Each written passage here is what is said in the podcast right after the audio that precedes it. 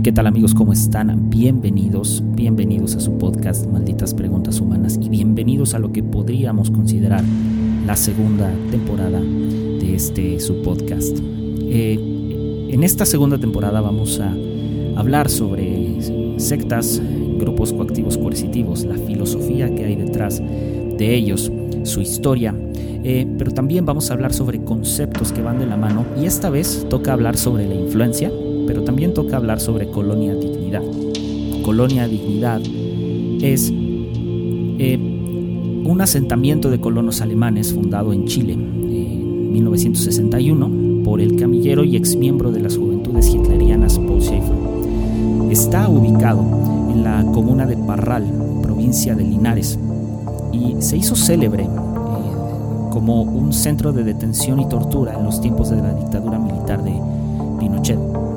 La fecha, este asentamiento se le conoce como eh, Villa Baviera y hoy es un, resort. Con el paso del tiempo se convirtió en un hotel.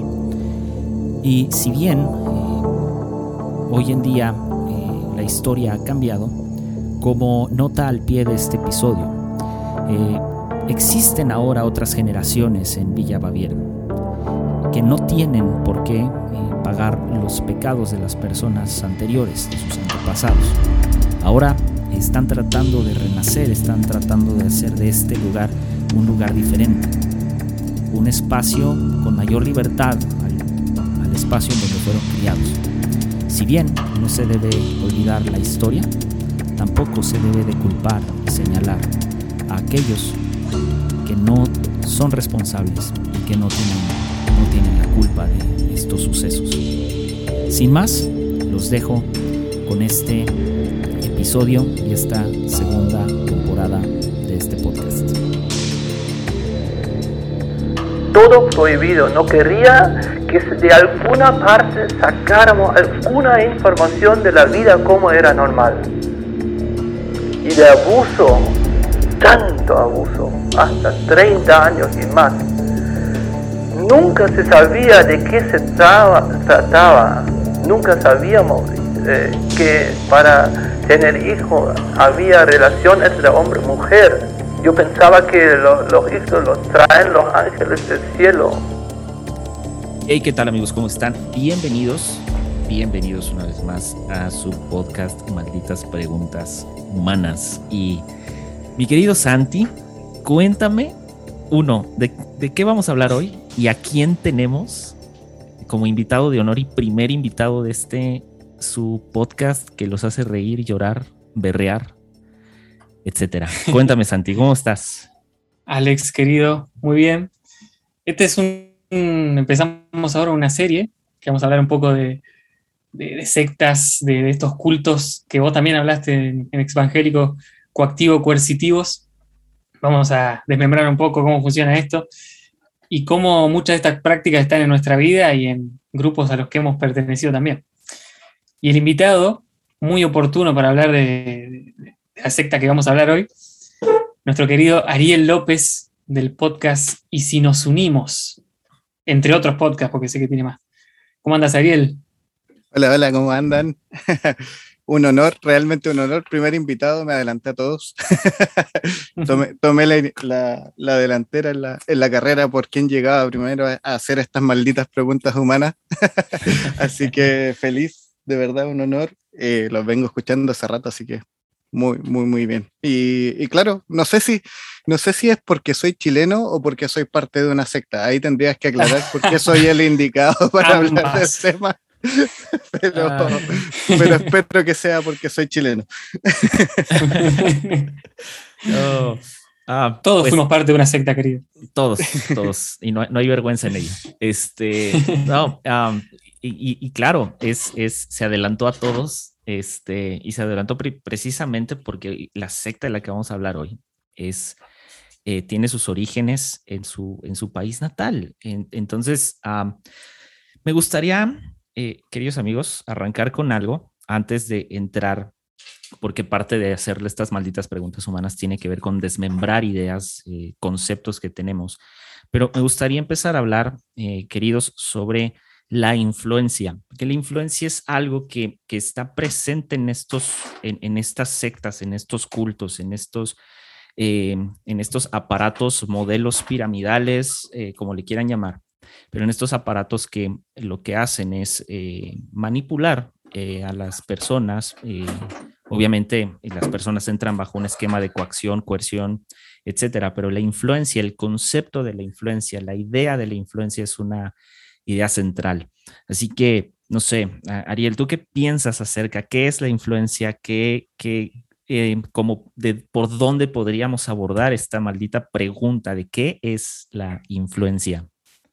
Em, para mí, esta, esta es mi, mi, apreciación personal, somos influencia, o sea, somos fruto de lo que nos han enseñado a hacer. Nadie nace siendo. ya nos pusimos filósofos desde el principio, pero, eh, pero no, no nacemos siendo, o sea, lo que mis hijos son es parte de lo que le hemos enseñado a hacer desde que empezaron a tener cierta conciencia. O sea, uno nace eh, con suerte teniendo los instintos de, de, de, amamantar, de, de, poder comer, y dormir, hacer necesidades del baño y, y ya.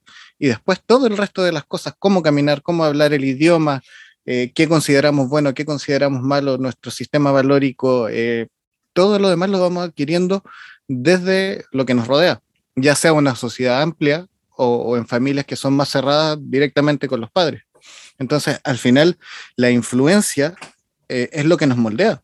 De alguna manera, somos una mezcla de todas las influencias que han llegado a nosotros desde que nacimos hasta hoy día y que va a cambiar de aquí a mañana de hecho, con esta conversación lo más probable es que ya algo cambie para lo que soy mañana.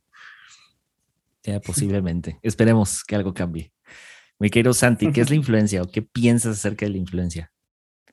Bueno, yo eh, también pensando en eso que decía eh, Ariel, ¿no? Esto de, que todos somos influenciados y recibimos una educación desde que nacemos y durante toda nuestra vida. Y tomé bastante para, para este episodio, agarré bastante cosas de, el querido Michel Foucault, Que, me encanta porque tenía esa visión de, la sociedad un poco, eh, cómo nos dominan los demás, cómo el poder está por debajo de la información y de la disciplina que nos van imponiendo. ¿no? Hay algo que se llama el conductismo, que, tiene que ver con eso, ¿no? Una, eh, una, se dice? una causa que provoca una reacción, que viene de, en realidad de la ciencia, ¿no? donde se, por él se golpeaba un ratón en una jaula o se le hacía un sonido para que reaccione de cierta manera. Bueno, ese conductismo que, que lleva a la conducta justamente se usó en las escuelas, se usó en la crianza, se usó en los hospitales y viene en, realidad de las cárceles, ¿no? Lo que habla Foucault, la vigilancia y el control de los cuerpos. Y, creo que la influencia tiene que ver con eso, no, no es algo, ¿cómo decirlo?, inocente que sucede, sino que es algo programado, es, es un, dispositivo, diría Foucault, programado para dominar los cuerpos, para hacerlos dóciles, para hacerlos manipulables. Y está en toda la sociedad, en todas las áreas de nuestra vida. Lo, bueno es cuando ya somos un poco más grandes, empezar a deconstruirlos, empezar a desmembrarlos y ver dónde están esos poderes que no se ven. Para mí eso es la influencia. Claro, y, es que aquí hay, hay, algo bien interesante, que ahorita que hablaba sobre esta causa-consecuencia y de cómo las, de, alguna manera estos modelos de vigilancia eh, se, sobreponen a nosotros. Eh, me encanta como lo dijo Ariel al principio, o sea, al final del día nosotros somos la suma de, o sea, somos la suma de nuestras experiencias, somos la suma de, los estímulos que vamos adquiriendo a través del tiempo. Obviamente cuando crecemos, cuando ya llegamos a una edad adulta, comenzamos entonces a cuestionarlos. Y de hecho, a mí me sorprende que hay, hay a, veces eh, conductas o hay, hay veces que traemos este bagaje de, conductual eh, en, el, en el sentido de que de pronto no sabemos de dónde provienen ciertas acciones, no sabemos de dónde provienen em, eh, ciertas formas de ser, ciertas formas de expresarnos, pues evidentemente vienen de todo lo que hemos aprendido. Incluso los mismos traumas es parte de eso, es parte de, lo que hemos, hemos vivido. Y me encanta una, una definición que saqué precisamente de, eh, de un libro de psicoanálisis eh, en, para eh, las prisiones. Este, y es, dice que la influencia es la cualidad que otorga capacidad para ejercer un determinado control sobre el poder, ya sea por alguien o algo. Es decir, es una, una eh, hablando en personas, es una, sería alguien que tiene influencia, es una persona con poder o autoridad, eh, cuya intervención o que con su intervención puede obtener alguna, alguna ventaja, algún favor o algún beneficio. Y bien lo decía Ariel, o sea, las personas al final del día somos influencia, pero también somos influenciados, somos seres influenciables, lo que hace, eh, creo que más difícil el, el hecho de que a lo mejor podamos ser verdaderamente libres, pero también hace muy difícil el no, ¿cómo lo explico? El no, no, no desarrollarnos a través de los distintos estímulos, ¿no? Es, dale.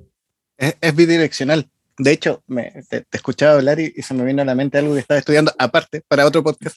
me lo pidió Isaac, pero viene justo el caso, que es el, el tema de la costumbre. Al final, la influencia no tiene solo que ver con un tema de querer tener poder sobre el otro, sino que es parte de nuestra evolución humana. Si nosotros mm. estamos vivos hoy día y hemos evolucionado como sociedad, es porque hemos tenido influencia de, de quienes vienen más atrás.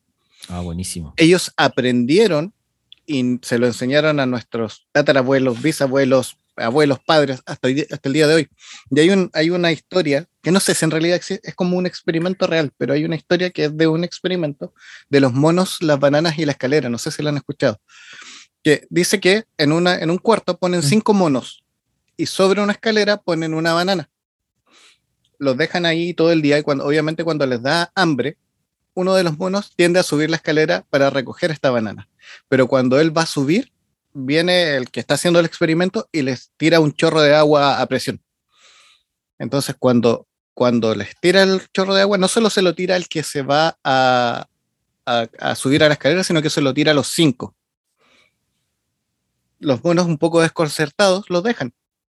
Pasa otro rato, a otro mono también le da hambre y trata de subir la escalera y pasa lo mismo, les vuelven a tirar agua. como a la tercera, cuarta vez que sucede, cuando el último mono quiere subir la escalera, los otros lo, agarran y no lo dejan subir, porque sabe que a todos les va a caer el agua. Y hasta ahí sería súper simple el experimento, pero aquí viene la parte interesante. Toman de los cinco monos y sacan a uno y meten a uno nuevo. Entonces, cuando este mono nuevo va a subir, también le pasa lo mismo.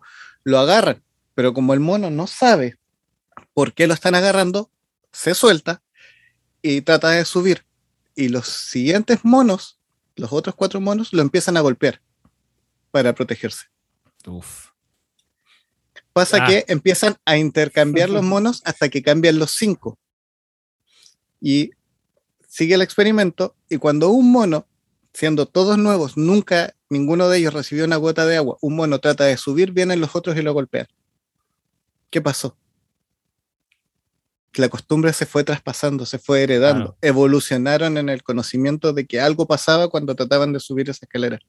Entonces a nosotros nos pasa lo mismo, a veces traemos un montón de influencia detrás y que no sabemos de dónde viene. Hay, un chiste, no sé si ustedes comen esto, pero se llaman alcachofas, que son una, las alcachofas. ¿Tú, ¿Tú te has preguntado alguna vez cuánta hambre debe haber tenido el que el que averiguó que las alcachofas se comen.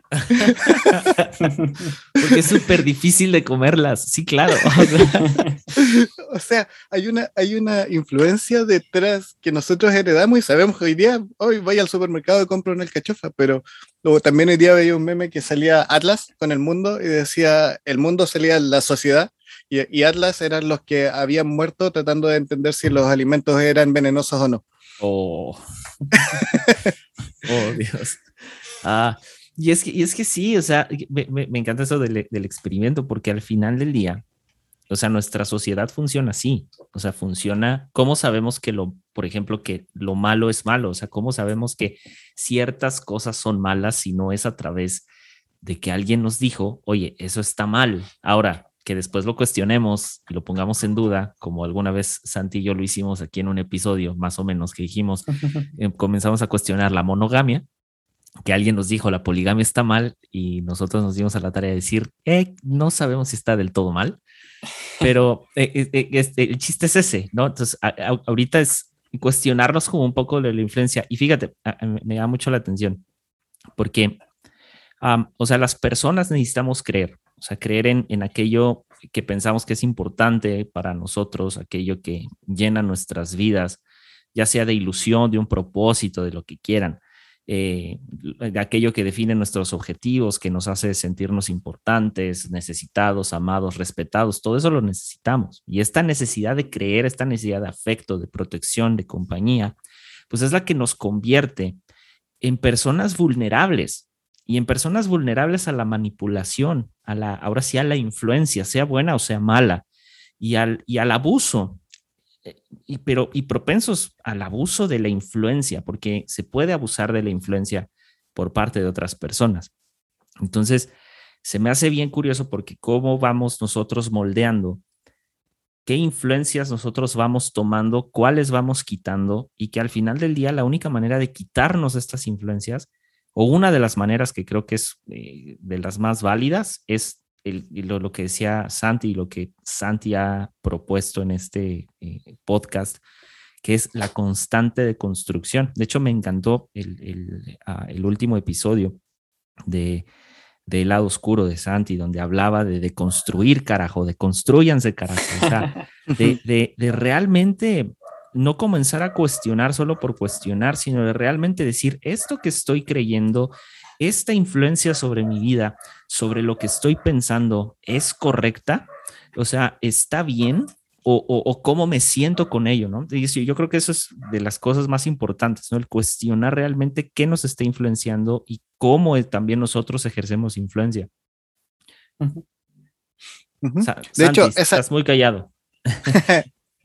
ya voy, ya voy. Ariel, Ariel. Esa, esa deconstrucción que hablaba Santi también lo escuché y, lo anoté, lo tengo en mis notas. es, como un poco para, para nuestra generación, no sé si las más nuevas lo van a entender, el, personaje de Mandy de Animaniacs, no sé si lo conocen, que es una niñita que va caminando y de repente, por ejemplo, se encuentra con un pintor en París y le dice, ¿qué hace, señor? Estoy pintando. ¿Por qué? Porque me gusta pintar. ¿Por qué? Porque es bonito. ¿Por qué?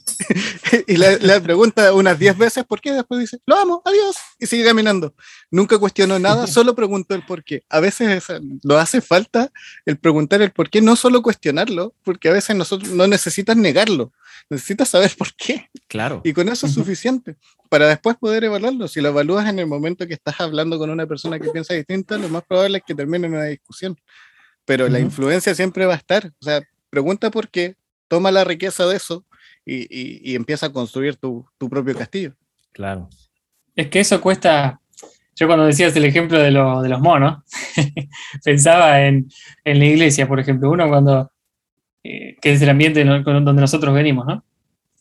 Que uno, cuando empieza con esas preguntas, vienen los cuatro monos, los cuatro ujieres, y te cagan a palo, digamos, doctrinalmente. Porque cuestiona, claro, nos van a odiar. Bueno, pero hay que decir, eh, eh, cuando uno quiere deconstruir dentro de, ciertas instituciones, a veces es difícil, ¿no? Eh, es conflictivo. Este, y eso dificulta a veces que muchos se animen a, deconstruir, a cuestionarse, a tener pensamiento crítico. Yo mismo pensaba, ¿cómo puede ser que yo creía esto o aquello antes y no me lo cuestionaba y encima iba a otro y al que se lo cuestionaba le daba con la doctrina ahí para que tenga? Este, ¿Por qué? Y porque no tenía pensamiento crítico, no, tenía, no le daba lugar a, la pregunta del por qué. Como ese que contaba vos el dibujito, Mafalda, no sé si conocen a Mafalda también. Claro. claro que sí. Siempre preguntando y jodiendo y molestando, con el simple objetivo de, nada, era natural. Cuando la deconstrucción se vuelve un proceso natural de lo que te dicen, esto es lo normal, esto es así, de construirlo, como vamos a ver eh, en la secta de la que vamos a hablar, en Colonia de Divinidad, lo mismo, yo pensaba, ¿no? ¿Por qué nadie se cuestionó?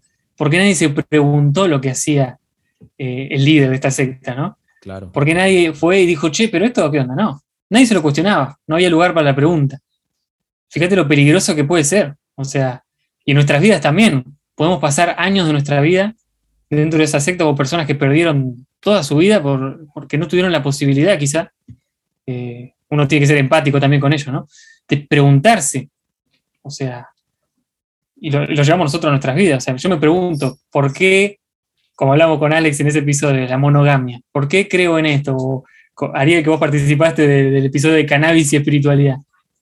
Son preguntas que uno tiene que hacerse en algún momento, ¿no? No sé, es lo que yo pienso.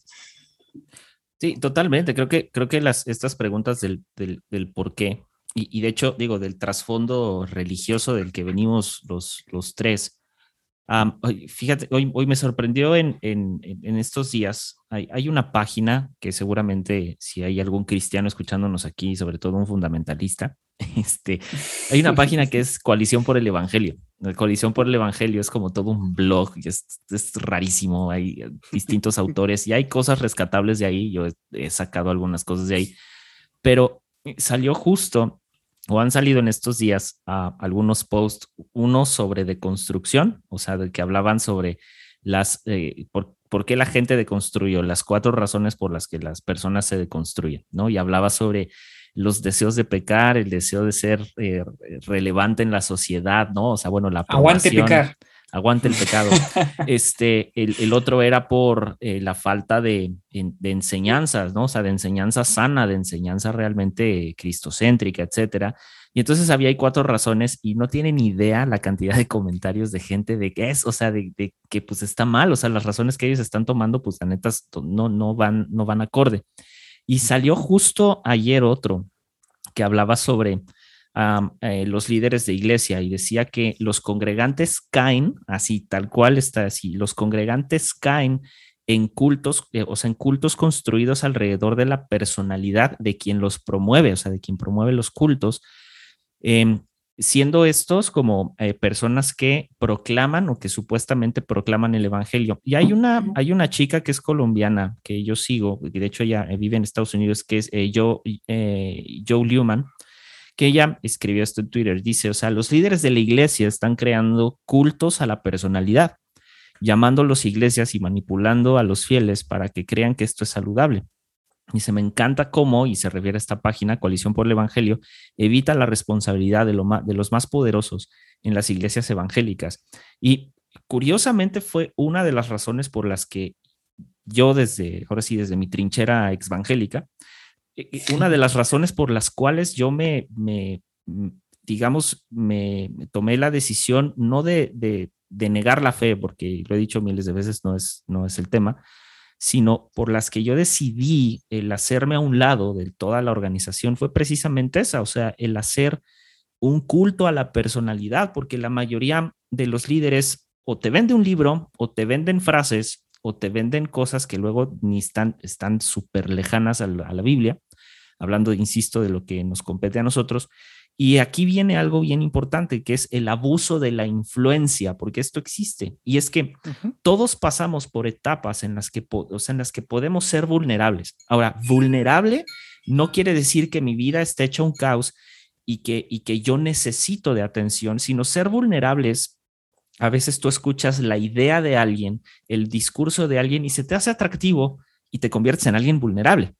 Y es, es como una especie eh, en, en, psicoanálisis lo ven a veces como una especie de enfermedad, como una especie de, hasta de separación entre, entre, entre la, la, lo que yo puedo ganar, por ejemplo, al pertenecer a cierto grupo social o lo que puedo perder, que eso ya entra dentro de los cultos cultivos coercitivos. Y, es, y estas situaciones, o sea, lo que hacen es que alteran nuestra forma de afrontar la vida, afrontar los problemas, la debilidad emocional, porque estamos atravesando puede ser por momentos muy vulnerables o simplemente por un hype, el hype de la religión o el hype de pertenecer a un nuevo grupo social, que eso siempre pasa. Haces nuevos amigos y normalmente quieres pasar más tiempo con ellos porque es, es una novedad, la novedad siempre es atractiva. Y creo que es en estos momentos cuando aparecen estas personas, aparecen estas personas que abusan de esta influencia eh, y que de alguna manera lo que hacen es que eh, aprovechan ese momento, entre comillas, de debilidad eh, para, para adueñarse de la situación. Y, y, aquí viene la parte de las personas pues, manipuladoras y abusadoras, ¿no? Que pueden ser, por ejemplo, profesionales oportunistas que estafan, que engañan, o también puede ser personas que operan desde una posición especial de confianza.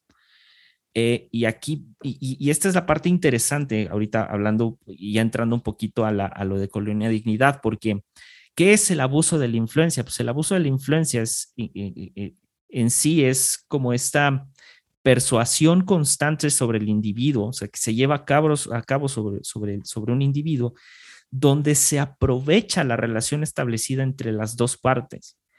Lo que se aprovecha es la confianza y la credibilidad, o sea, es decir, ¿qué tanto me crees tú?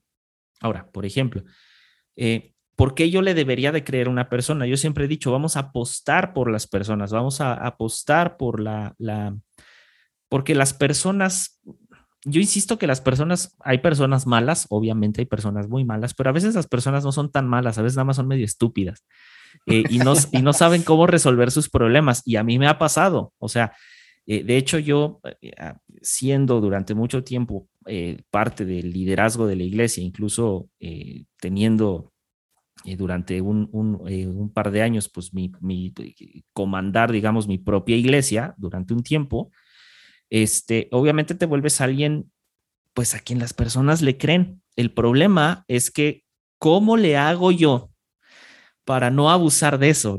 La, la bronca es que de alguna manera, pues siempre termina uno abusando y ese es el problema. Entonces, el problema no es el abuso, sino cómo se abusa. y, y, y, y, luego de esto vienen consecuencias, ¿no? Y, esto es como que lo que no vemos, porque existen consecuencias sobre el abuso de la influencia eh, patológicas, o sea, hablando físicas y mentales, existen consecuencias psicológicas, existen, o sea, existen una cantidad de consecuencias que, que de pronto no vemos. Y voy a citar aquí, porque en, en, en los últimos años, eh, la psicología jurídica, eh, y curiosamente esto, eh, esto viene de la, de la OMS, y eso sí está bastante denso, es, dice, en los últimos años la psicología jurídica ha definido distintas formas de relación entre las personas que provocan un deterioro social, físico y psicológico en uno o varios miembros de un conjunto de personas o de una comunidad. Dice, el, manual diagnóstico y estadístico de las enfermedades mentales define de forma genérica estos problemas de relación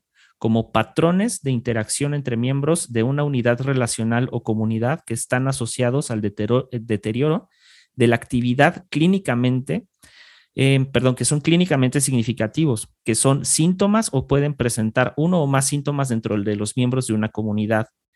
Este deterioro de la unidad relacional incluyen problemas de, em, perdón, eh, incluyen problemas en las personas eh, en cuanto a la capacidad de relacionarse con frecuencia con personas que piensen distinto a ellos.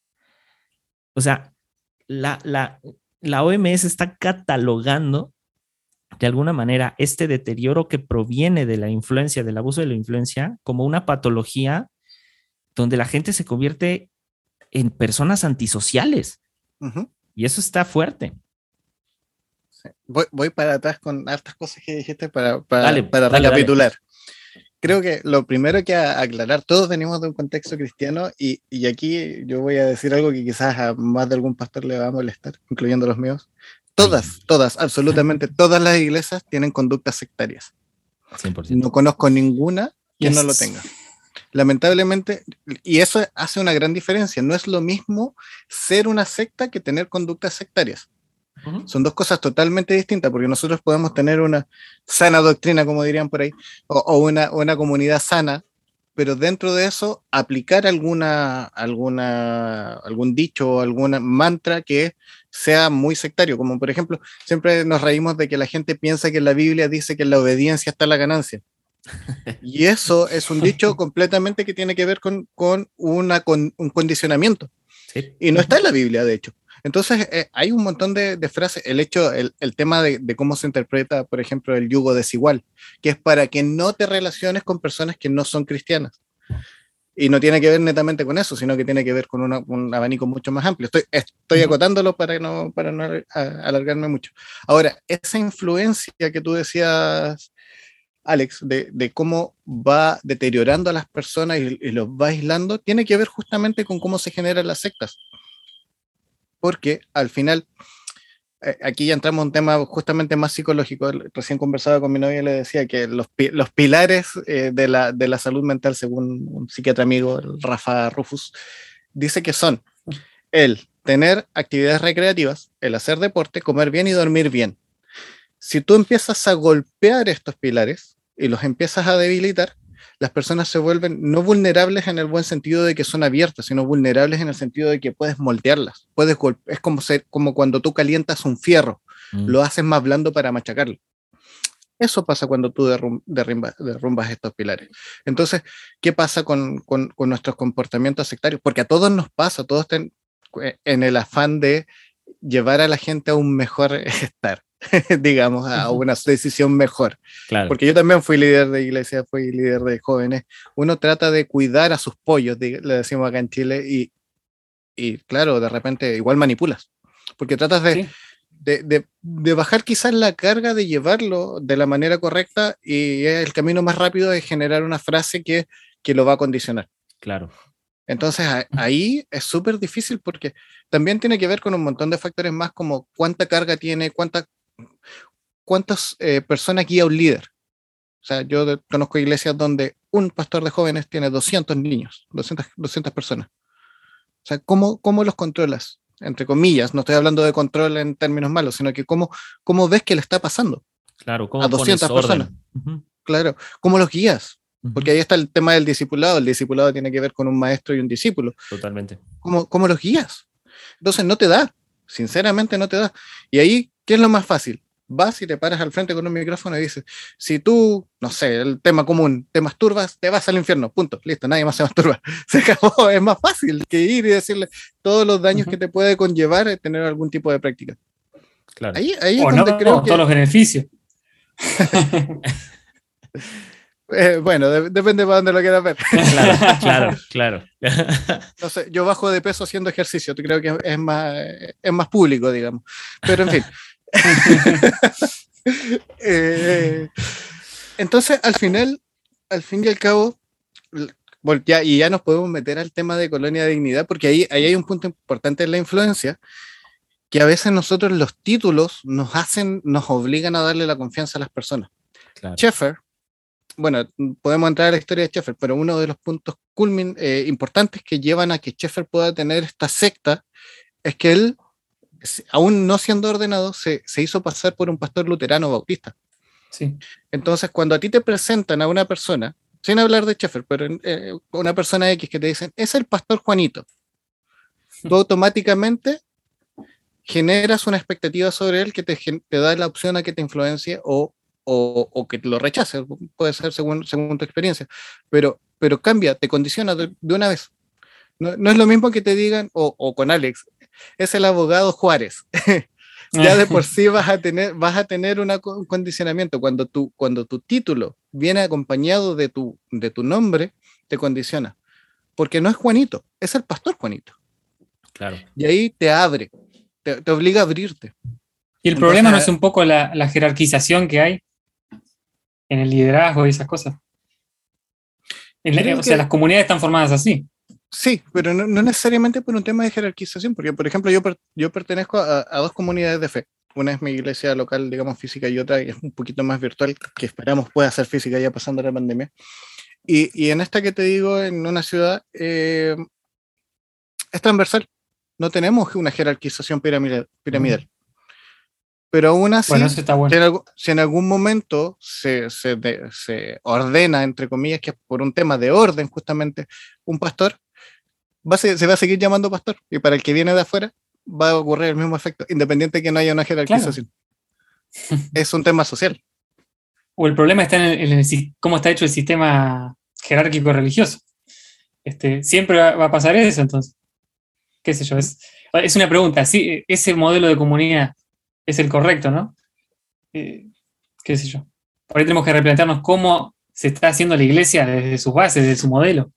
Pero bueno, si quieren entremos ya a la secta, porque si no. No, pues es que, es que, es que tiene que ver. O sea, hay que, hay que entender que hablando, hablando de las sectas, o sea, ya, ya, ya para entrar, o sea, hay, hay, que, hay que entender dos cosas con las sectas. O sea, primero, que, eh, o sea, en sí que, es una secta, porque me gustó cómo Ariel lo acaba de abordar. una cosa es tener conductas sectarias y otra cosa muy diferente es ser una secta. No o sea, es, es verdad eso, no necesariamente se tiene que ser una secta para tener conductas sectarias. O sea, el hombre en sociedad se mueve con conductas sectarias muy fuertes.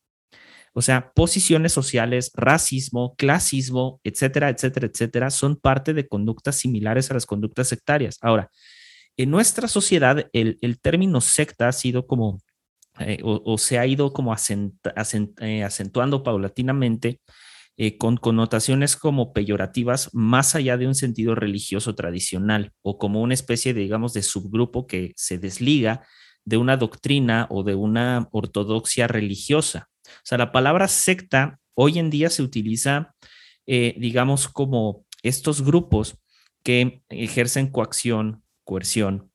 Y las sectas coercitivas, o sea, vienen, vienen definidas por sus medios y, las formas de actuar que tienen, no por los fines o las doctrinas, aunque la doctrina justifica el fin. en, las, en, las, en las sectas, lo que sucede es que el fin siempre va, o sea, el, fin justifica los medios, siempre, no hay modo de que, de que sea diferente. Y estos fines o doctrinas pueden ser, ahora sí, de carácter religioso, cultural, terapéutico, político, comercial, esotérico, de desarrollo de potencial humano, etcétera, etcétera. O sea, de ahí vienen todos los pseudo coaches y todas estas cosas, ¿no? ¿El CrossFit? El, CrossFit es una secta, dice. Este, y ahora ahí va. O sea, frente, digamos que frente a estos fines declarados, a los fines reales de las sectas eh, coactivo-coercitivas, se pueden resumir en uno solo, y es el logro de poder. El poder siempre va a ser lo que mueva a estas sectas. Ahora, para este logro de poder, pues se presentan distintas formas. Una es el dominio sobre la vida de los adeptos, eh, la acumulación de recursos económicos y de dónde derivan los recursos económicos, y la expansión de territorio, de poder o de número de seguidores. Es decir, o sea, la extensión de dominio de los espacios y sobre las instituciones sociales es importantísima. Ahorita en el podcast eh, evangélico estoy hablando sobre la teología del dominio. Y la, bronca con la teología del dominio es que ejerce esto. o sea, es la iglesia cristiana quiere involucrarse en la política, quiere dominar la política o las siete esferas de influencia, como algunos lo, quieren llamar. Y lo mismo sucede un poquito con eh, Colonia de Dignidad. Y ahora sí, vamos a entrarle a esta parte, ya que medio vimos qué rayos define una secta. Pues, ¿qué es Colonia Dignidad? Pues básicamente fue o, eh, eh, pues un asentamiento de colonos alemanes eh, fundado en Chile, me parece, si no me equivoco, en 1961, por un ex miembro de las juventudes hitlerianas, que es Paul Schaefer. Y lo curioso es que esta, esta comunidad hizo varias cosas. Una de ellas, y, que pareciera ser que a la distancia fueron como que cosas buenas, porque pues una de ellas fue la asistencia social. O sea, en una comunidad. Y como tenemos a un amigo aquí eh, chileno y que seguramente le tocó eh, de primera mano, por lo menos es parte de la historia de su país, pues querido Ariel, danos una breve introducción. ¿Qué rayos es Colonia Dignidad? Uy, Aquí viene la clase de historia. Eso. Eh, lo que pasa, a ver, partiendo desde mi perspectiva, yo conocí Colonia de Dignidad cuando era bastante niño. Cuando esto ocurrió, estaba en la preadolescencia, diría yo. Entonces se veía un poco en las noticias lo que estaba pasando, cómo había explotado todo este tema de la secta. Aparecía eh, Salo Luna ahí dando entrevistas y todo. Pero esto viene de mucho más atrás. Final, a ver, Chile fue un, lugar de escape para este man que, que es Paul Schaeffer. efectivamente, él se crió eh, en, los campos de adiestramiento de las juventudes hitlerianas. Esa es su doctrina, esa es su influencia, eso es como él ve el mundo. Y, es muy importante eh, poder destacarlo porque finalmente una de las cosas que hacían las juventudes hitlerianas era eh, despersonalizar al otro.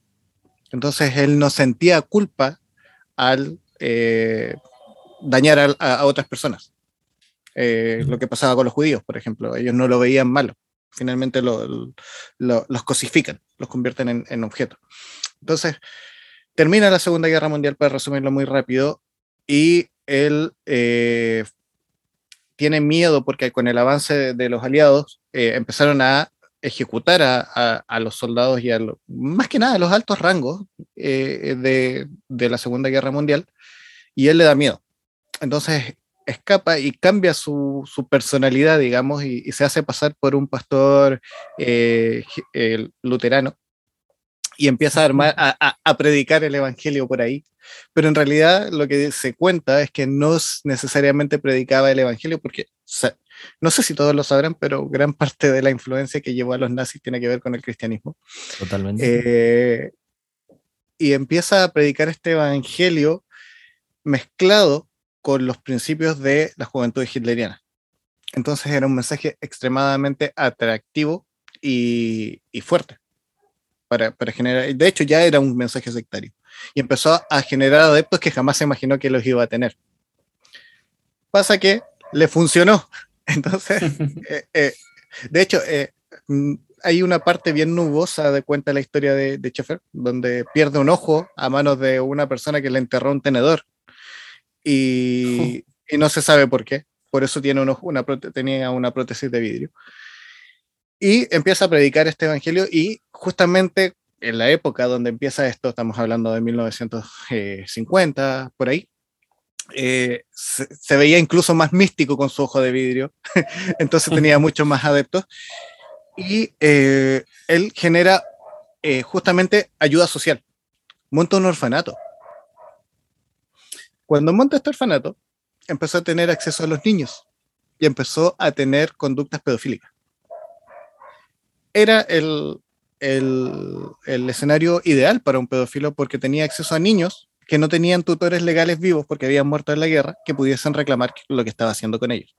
Hasta que efectivamente el tema salió a la luz y lo empezaron a eh, buscar para, para enjuiciarlo.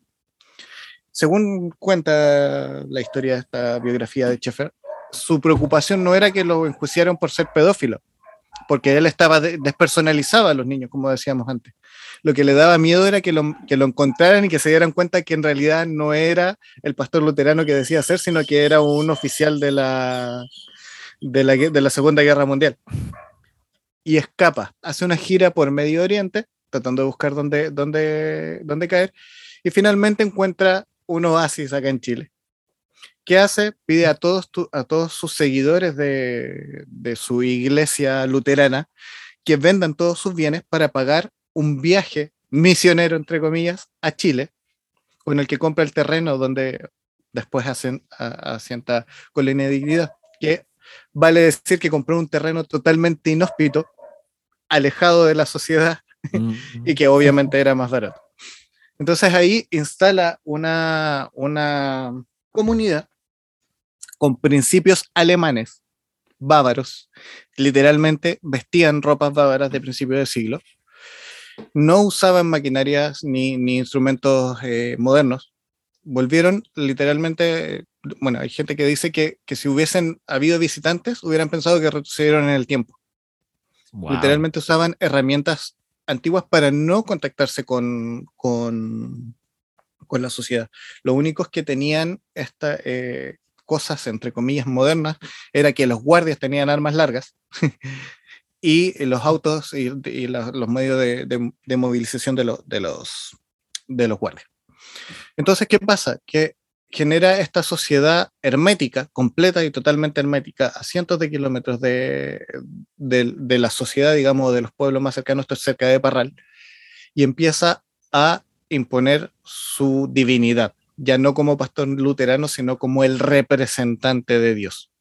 Y empieza a aplicar ya de modo más eh, fuerte los principios de, la, de las juventudes hitlerianas, que es, por ejemplo, separar a las mujeres de los hombres, eh, evitar todo tipo de contacto sexual, sacar a los niños para adoctrinarlos lejos de la familia, y empieza, y, empieza a, golpear, como decía, los pilares eh, de la salud mental. Los, hacía trabajar los siete días de la semana de, sol a sol, o sea, desde que amanecía hasta que anochecía, porque eh, construyendo el pueblo y todo esto. Ese es el resumen de cómo nació. Para no hacerla tan larga, eh, luego, para poder cubrir esto, eh, empezó a tener obras sociales, generó un hospital donde nuevamente tuvo acceso a niños, generó una escuela y finalmente se terminó asociando con el golpe militar, con la dictadura de, Augusto Pinochet. Fue terminó convirtiéndose Villa, Villa Baviera o, Colonia Dignidad en un eh, centro de tortura de la época de la dictadura, donde todavía no se encuentra gente que pasó por ahí, detenidos desaparecidos. Fueron encontrados autos, etcétera, eh, fosas comunes en, en, el lugar.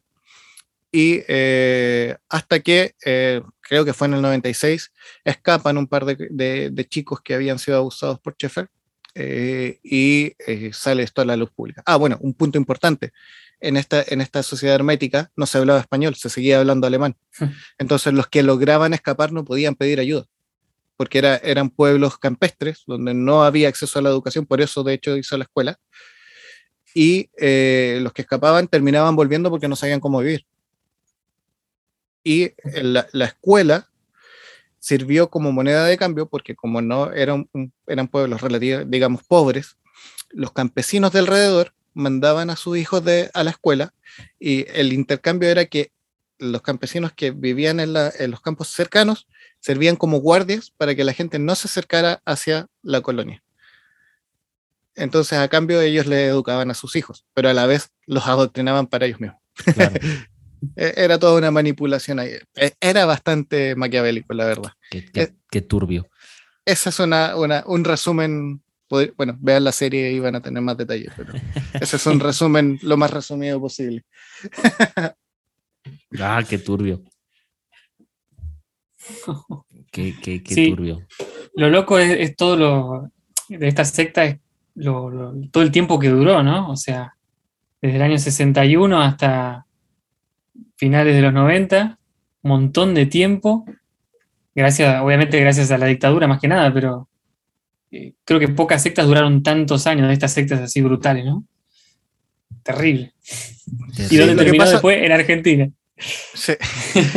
lo, que, pasa es que eh, también había, hay un punto importante ahí que creo que es lo que lo hace durar tanto, que Schaeffer era un oportunista. Él sabía ser oportunista. Entonces llega en el gobierno de Alessandri y se instaura no solo como una sociedad religiosa, sino que una sociedad anticomunista. Entonces, claro, al gobierno le interesó y los políticos fueron, eh, entre comillas, influenciados por, esta, por este discurso, por esta visión de la comunidad, que después se, vino a dar como un aliado para la dictadura, que obviamente era de derecha y que estaban sacando al gobierno de Allende, que era un gobierno comunista. Entonces, claro que, que Schaeffer fue bien, oportunidad que veía, la tomaba. Y eso le fue dando poder y fue dando poder y poder y poder y poder y poder hasta que cuando explota, y ya no tiene redes de poder de dónde firmarse, escapa Argentina. Ahí recién termina. Acá siempre hay posibilidad. Oh my God. Ah, y, está, sabes que es algo bien curioso que está leyendo la, sentencia, cuando ya le dictan sentencia a, Paul Schaefer, que una de las cosas que hablan es sobre las características de la organización y es que algo que defendió, o más bien, eh, de alguna manera, la, la, bueno, la fiscalía, por ponerle un nombre ahí en Chile, que no sé si sea una fiscalía una procuraduría o no sé qué sea, pero uno de los, de los eh, ejes sobre los que se, se, basó y fue una, una constante fue que eh, todo lo que, lo que hizo Paul Schaefer fue, y lo ponen textualmente, al amparo de la sociedad benefactora y educacional. O sea, él instituye al amparo del gobierno una sociedad benefactora y educacional. O sea, lo que hoy se conoce como una ONG es eso. O sea, es, eh, y, entonces, eh, eh, las, o sea, las atrocidades que vienen al, detrás de una, y, lo decías hace rato, Ariel, o sea, detrás de un nombramiento, de una etiqueta de algo bueno, ¿no? Lo hablábamos hace rato. O sea, siempre la, etiqueta o la posición cuando se antepone al nombre, pues obviamente cobra una mayor importancia. Entonces, si yo te hablo de una sociedad benefactora y educacional, y como tú dijiste que, oye, pues tú que estás en la sierra, tú que estás en el campo, tú que eres una persona de campo, que no tienes acceso a la educación, que no tienes acceso a, pues lo que la, sociedad de clase media para arriba tiene, pues evidentemente eh, el, campesino que no tiene, eh, vaya, no, no, no tiene nada que perder y mucho que ganar, pues obviamente va a decir, pues va, o sea, le, le, le, entramos, ¿no? O sea, mando mis hijos aquí a la escuela, o sea, eh, y pues obviamente yo defiendo tus intereses como un intercambio.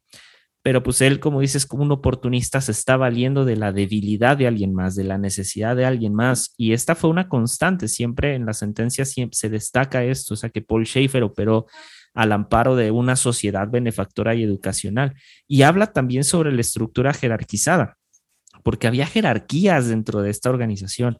Y hace rato Santi planteaba, ¿no? Bueno, en, términos de la iglesia cristiana, ¿será que necesitamos cuestionarnos el liderazgo, necesitamos cuestionarnos las estructuras eh, eh, piramidales que se tienen en, en algunos casos. Bueno, yo creo que esta es una muestra no solamente de que a lo mejor sí hay que cuestionarlas, sino que eh, la jerarquización en este caso no, no, no solamente empezó como un asunto religioso, ¿no? De Paul Schaefer como la voz pastoral, como la voz, ¿sabes?, de, de en cuanto a la religión, sino que después se transformó en un grupo militar. O sea, la jerarquización llegó a militarizarse. O sea, toma en cuenta lo siguiente, llegó a tal punto eh, que se veía como sociedad benefactora y que lo defendían tanto las, personas alrededor, no los colonos, estoy hablando de los pueblos alrededor de la colonia, que cuentan periodistas que, por ejemplo, que quisieron ir a, a, hacer investigaciones sobre la colonia porque les llamaba la atención que estuviera tan oculta, y los, eh, los campesinos de alrededor los echaban con machete en mano. Ah. los expulsaban. Y cuando yo, y esto sí es eh, parte de mi memoria, que podría ser parte de mi memoria selectiva, pero espero que no. cuando veía las noticias y estaban persiguiendo a Schaeffer, los, las mismas personas lo defendían y lloraban a las puertas de la comunidad diciendo que no, que él era una muy buena persona, que les había ayudado mucho. Entonces tú dices, ok, ¿qué, qué pasa aquí? ¿Cuál es, dónde, dónde está el, el, el punto de, de, quiebre? O sea, te están diciendo que te están violando a tus hijos, pero tú estás defendiéndolo y llorando diciendo que es una buena persona. Uf. Entonces, ahí hay, hay, un tema, ahí ya va la influencia y la manipulación por el costo-beneficio, digamos, y cómo, y cómo esta secta no solo influenció a los que estaban dentro, sino a los que estaban fuera. Claro, Claro, claro. Sí, hay un, hay un modelo que crearon los, los, los norteamericanos de, de cómo, qué cuatro características que tienen sobre el control eh, la secta, que creo que le mandé algo antes, que es el control de la conducta, el control de la información, control del pensamiento y control emocional. Y, están, estos cuatro están en prácticamente casi todas las sectas. Y lo que decías hace un rato, eh, Ariel, me, me hace acordar el control de la información, o sea, la retención deliberada de información, o sea, el idioma, o sea, el chabón, que yo escuché que él sabía más o menos hablar español, pero no dejaba que los demás aprendan. Él, eh, restringía la información, obviamente, libros, diarios, televisión, radio, todo eso, olvídate. Y, y esto mismo pasa no solo en, sectas, sino en gobiernos, ¿no? Que hace poco estaba viendo Corea del, del Norte, hizo lo mismo restricción de la información y manipulación de la gente. Y a pesar de que el chabón los hizo pasar hambre, los hizo pasar de todo, lo mismo, lo defienden hasta la muerte, porque para ellos es su mundo, es un submundo, es, es su pequeño paraíso, ¿no? Podemos hacer el paralelismo mucho con, con lo que pasa en comunidades, eh, otro tipo de comunidades religiosas o sectarias. Lo que pasa en ese mundo es otra cosa, es un universo aparte. Eh, no tenés acceso a lo que está pasando afuera, eso te, te quita un punto de comparación. Y eso explica también por qué duró tanto y por qué lo sostenieron tanto los, los colonos y también las poblaciones de afuera, donde manipuló a la población eh, con, con el, el, trabajo social. Y también, eh, otra de, la, de, las formas de control de la información es para que la gente no piense mantenerla siempre ocupada. Ellos, viste, en el documental muestran que los tenían laburando, haciendo unas cosas impresionantes, bien alemanes, ¿no? unas casas espectaculares construidas. Y, y, un poco pasa lo mismo en, en ciertas comunidades de, de, iglesias, ¿no? Te tienen haciendo un montón de actividades, inclusive sociales, y a veces tanta actividad no te da tiempo o no te da la posibilidad de pensar. Uh -huh. este, es interesante también eso.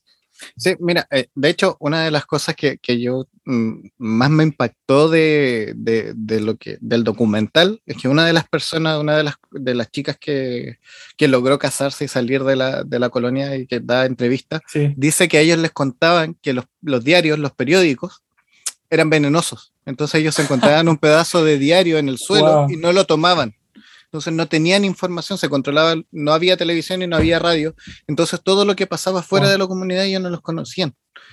Y este tema de, justamente de, de, no dejarlos pensar tiene que ver con, con, con conducta, y volvemos a las conductas eh, que tenemos. Una de las cosas que, que, yo siempre digo, no sé si es malo, y de hecho a, Alcohólicos Anónimos también se, se, les reclama lo mismo, pero por ejemplo, el quitarte el sueño te hace vulnerable. Sí, Entonces, nos, nosotros cristianos, y aquí no me voy a meter en problemas, eh, nosotros cristianos hacemos eh, retiros de jóvenes donde los llevamos y los dejamos hasta las 2 de la mañana cantando y al otro día a las 8 de la mañana le damos una plenaria obviamente los vamos a encontrar muy vulnerables. Eh, en Alcohólicos Anónimos se reclama porque le hacen la terapia de shock, los dejan toda la noche sin dormir y después les dan como con, un montón de cosas.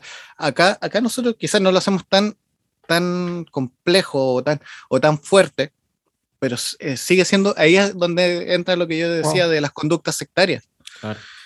Porque claro, o sea, tenemos una buena intención, yo lo entiendo, queremos dar una enseñanza que les va a ayudar en la vida, pero eh, ¿entramos al fin justifica los medios?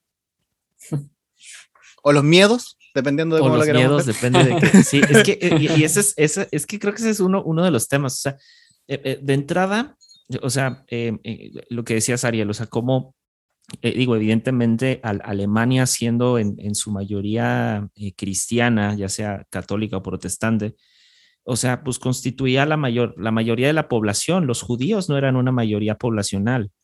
O sea, tan es así que el círculo evangélico en Alemania fue un gran apoyo para Hitler, hasta que de pronto a dos o tres pastores se les ocurrió que no, pero en su mayoría fue un gran apoyo para Hitler porque creían, los cristianos evangélicos en Alemania en ese entonces, o sea, creían que las intenciones de Hitler eran buenas, o sea, creían que el nacionalismo era bueno. Porque, claro, claro, claro, o sea, y, y, y ahora, eh, tú jalas toda esa enseñanza, tú traes toda esta enseñanza a Chile, a una comunidad, en especial una comunidad donde obviamente se, se, asienta con puros alemanes, pero luego la, la, la, impones o de alguna manera la impartes a personas de campo, pues nadie va a cuestionar. O sea, e, evidentemente el cuestionamiento va a surgir por los mismos alemanes de decir, o sea, ¿qué está pasando aquí? que de hecho en el documental se ve que las primeras cosas que llamaban mucho la atención era, uno, el, el, el, el que Paul Schaefer eh, se hacía pasar por doctor cuando él apenas era un enfermero en la Segunda Guerra Mundial. Él no era un doctor. O sea, y tenía. Ni siquiera enfermero, era camillero. Era camillero, perdón, exacto, era, era camillero, ni siquiera un enfermero, era un camillero. O sea, y entonces se, ven, eh, para, para, los amigos que nos están escuchando, hay un documental en Netflix, muy bueno, la verdad. Pero en el, en el documental hay unos, hay, hay, hay un, un, testimonio donde creo que es una de las enfermeras la que narra esto, no, no recuerdo bien, pero ella dice que se le hacía muy raro que Paul Schaefer quisiera estar tanto en contacto con este, eh, eh, con los niños, ¿no? Obviamente, pues su, trasfondo de pedofilia y todo el rollo, pues obviamente no ayuda, pero eh, eh, una de las cosas que para los mismos alemanes empiezan a hacer, o estos alemanes que van con él a Chile, que empieza a hacer algo como extraño, es una que quisiera atender a los niños desde un plano profesional como médico sin ser médico, para empezar. Era como, a ver, no, espérate, pero estar ahí presente y, decía, ¿no? Que él se ponía su, su bata se ponía su, sea, se vestía de blanco y, o sea, hacía toda la, la, se ponía toda la, toda la indumentaria para parecer un doctor y estar cerca de los niños. Pero la siguiente fue la tortura, el torturar a sus propios jóvenes que de pronto no querían hacer cosas. De hecho, hay una parte, hay un, hay un matrimonio, ahí no recuerdo el nombre de ellos, ¿no? Que se casan, creo que él trabajaba, no sé si hacía zapatos o qué hacía. Y, ah, y su esposa, bueno, la que actualmente es su esposa, creo que trabajaba en la cocina no recuerdo bien qué hacían, pero cuentan que había un, hubo un baile, ¿no? Hicieron un baile como una fiesta dentro de la misma comunidad eh, alemana y que a ellos no se les ocurre bailar. Y al siguiente día, de la nada, fue como de, no, pues los bailes están prohibidos y existe, como tú decías, esta separación de hombres y mujeres. O sea, no pueden convivir mujeres con hombres. No hay modo. ¿no? Y, volvemos a lo mismo, controlar la narrativa. O sea, Paul Schaefer fue no solamente para mí oportunista, sino que también fue alguien que constantemente desde, desde su posición de líder religioso y moral, y no solo eso, sino desde una posición donde él se decía médico, donde él se decía ser alguien de influencia, con un discurso religioso además, o sea, que hay, hay extractos de los audios, ¿no? De lo que predicaba, que también era sorprendente la manera, la capacidad de discurso que tenía, aprovechándose de esos medios. O sea, él empieza a restringir, a restringir, a restringir a, su propia sociedad. Evidentemente, los alemanes un día dijeron, oye, estás, estás loco. Pero cómo, o sea, cómo el líder en este caso controla la narrativa, controla lo que sucede, eso es bien difícil. Aquí, mira, me, me, alumbraste algo que no lo tenía, pero me, me, cayó. Hay un personaje que mucha gente admira muchísimo y que de hecho también se hizo una serie en Netflix hace poco que es Arsène Lupin. Ah, yo pensé que ibas a hablar de Guillermo Maldonado. Este, bueno, sigue. No, porque ese no se transforma, ese es un poco ah, más. Ok. ese es más directo. Pero Lupin lo que hacía era esto, disfrazarse de lo que necesitaba para poder cumplir con su robo. ¿Qué hizo? ¿Qué hizo un camillero. Ok, me van a perseguir, me convierto en pastor. Me van a perseguir porque ahora me estoy haciendo otra cosa mala, me voy a Chile y me convierto en deidad. Bueno, entonces al final hace un cambio de, rol para manejar la, narrativa. Y, y, tiene que ver también con cómo los, los comportamientos sectarios o cómo se generan las sectas no necesariamente tienen que ver con una intencionalidad, es, es, eh, innato, se van dando.